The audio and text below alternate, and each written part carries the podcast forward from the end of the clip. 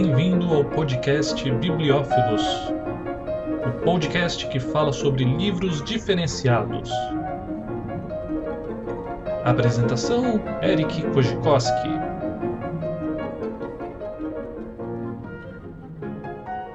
E o tema de hoje é religião, mais propriamente, vamos falar sobre Cristo no livro Como Jesus se tornou Deus, de Bart Ehrman um historiador norte-americano que estudou mais de 30 anos o Novo Testamento e é especialista em cristianismo primitivo e o surgimento da religião cristã com base numa perspectiva histórica. O livro está dividido em nove capítulos, distribuídos em mais ou menos 544 páginas. O autor vai começar trazendo a pergunta de como um pregador judeu da Galileia rural, que foi condenado e crucificado por crimes contra o Estado, foi exaltado, foi elevado à condição da maior divindade de todos os tempos. Em resumo, como Jesus se tornou Deus.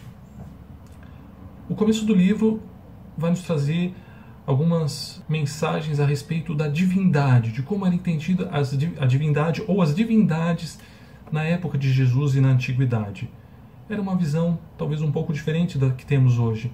Existia esse abismo intransponível entre Deus e o homem? Segundo o autor, não. Existiam muitos povos politeístas, ou seja, que adoravam mais de um Deus. Isso era normal. E existiam vários graus de divindade, várias gradações de divindade. Em seguida, o autor vai também nos mostrar que os próprios judeus, que eram monoteístas, também percebiam essa gradação de de divindades, pois existiam os anjos, que não eram nem Deus e nem homem. Uma outra mensagem que, que vamos ver é a respeito dos imperadores romanos, cultuados como Deus. Né? Eram cultuados, adorados como Deus, mas não como um Deus criador do universo. Importante ficar claro, isso aconteceu na época de Jesus. Em seguida, vamos partir para como foi feita a pesquisa para a elaboração do, do livro. O autor utilizou três critérios principais: o critério de atestado independente, onde ele contrasta a história de diversas fontes se, se são iguais. Se forem, tem mais credibilidade. O segundo, o critério da disparidade, onde a pessoa que relata uma história, se essa história não vai contra as suas crenças, né? e ele mesmo assim a relata, então essa história tem uma grande credibilidade. E o critério da credibilidade contextual, ou seja, qual era o contexto né, da época, quais eram os costumes, né, como que era a vida naquele momento. Isso você busca em uma fonte, depois compara com a fonte do que você está analisando. Se as histórias baterem, também tem muita chance de estarem corretas. O autor vai também trazer a pergunta: Jesus se considerava Deus? Ele pregava que ele era Deus? Segundo os relatos e seu, seu estudo, não. Jesus não era, não se declarava Deus. Ele se declarava um Messias, né, uma pessoa que vinha trazer a mensagem para a salvação das pessoas, mas não Deus. É, visão essa que também era do apóstolo Paulo, tá bom? De acordo com as com as cartas de Paulo. Vamos em seguida ver a história da ressurreição, né, que de acordo com o autor é, um dos, é, um do, é o ponto chave para fazer com que Jesus se torne Deus. Para isso, né, é, nós tínhamos que ter uma das, da, da história, das histórias principais era ter o túmulo a respeito do túmulo vazio, onde Jesus havia sido colocado depois de morto. Por que o túmulo foi encontrado vazio? Isso era de, esse relato foi de extrema importância para mostrar que Jesus saiu daquele túmulo vazio com o corpo físico e voltou à vida. Mas existem diversas outras histórias que são mais fáceis de terem ocorrido do que a do túmulo vazio. Uma das principais que o autor nos traz é que na época, quando uma pessoa era crucificada, era porque era um inimigo do Estado, uma pessoa muito mal vista pelo governo e tinha que dar de exemplo e o governo tinha que dar o exemplo para as demais pessoas não cometerem o ato que aquela pessoa cometeu. Portanto, ela era crucificada. E após a crucificação, não tinha nenhum privilégio para o tratamento de seu corpo, sendo muitas vezes largado nas, nas ruas, servindo de alimento até para animais necrófagos, ou enterrado em valas comuns. Era mais fácil, então, isso ter acontecido do que Jesus ter tido um próprio túmulo. Independente dessa história, é, algo que foi foi muito comentado, que tem que assim, de acordo com o autor, com certeza aconteceu alguma coisa é a respeito do, da ressurreição. Só que como era entendido esse termo de ressurreição na época? Algumas pessoas acreditavam que ressurreição era a volta ao corpo físico. Outro grupo acreditava que era a volta apenas em forma espiritual. E, e tinha um grupo, que era o grupo do, dos povos antigos que viviam com Jesus e, e o próprio apóstolo Paulo a respeito do corpo espiritual, onde Jesus retornar, retornara ao mundo em um corpo que tinha matéria, tinha coisas, mas era espiritual. Vamos seguindo a história e chegar ao ponto da divindade, chegar ao ponto onde discutimos a divindade de Jesus.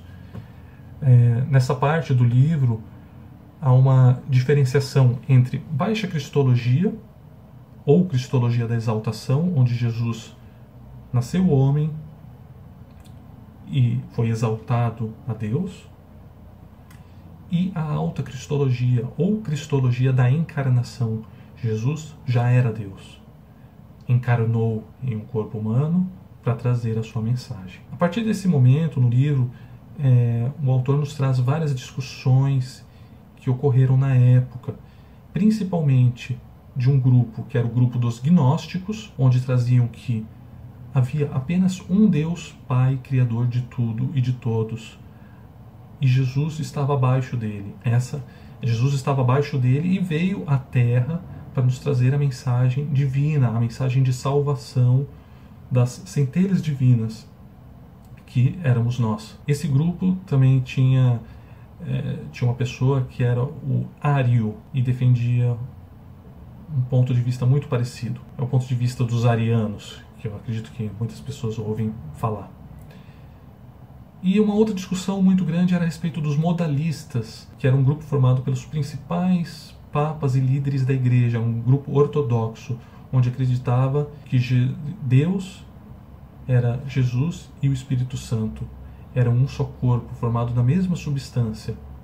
Isso, modalista, modal. Essas duas discussões dos modalistas e do grupo do, dos arianos, dos gnósticos, é, era muito forte.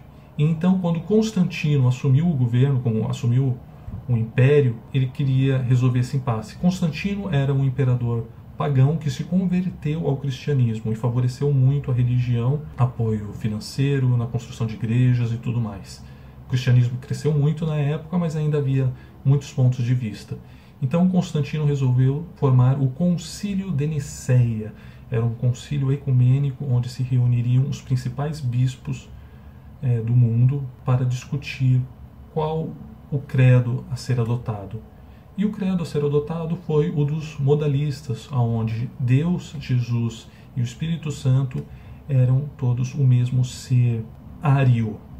E os arianos foram excomungados.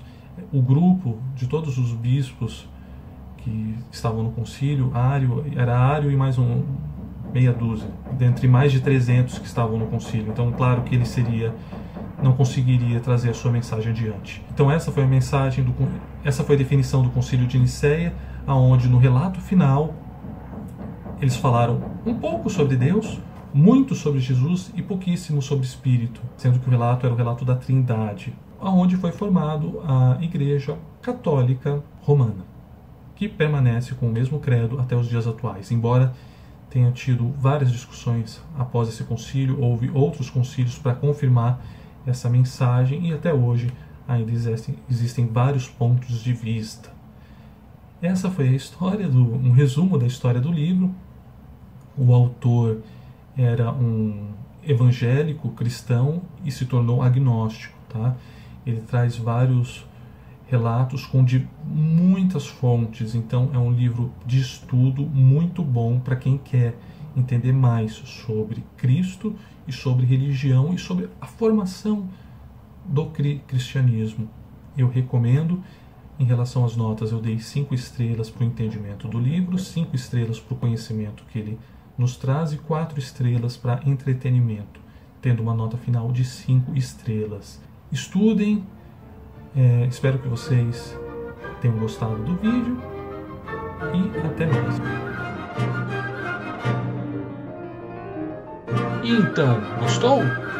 Para saber mais, visite bibliófilos.com.br ou envie-nos um e-mail através do contato bibliófilos.com.br.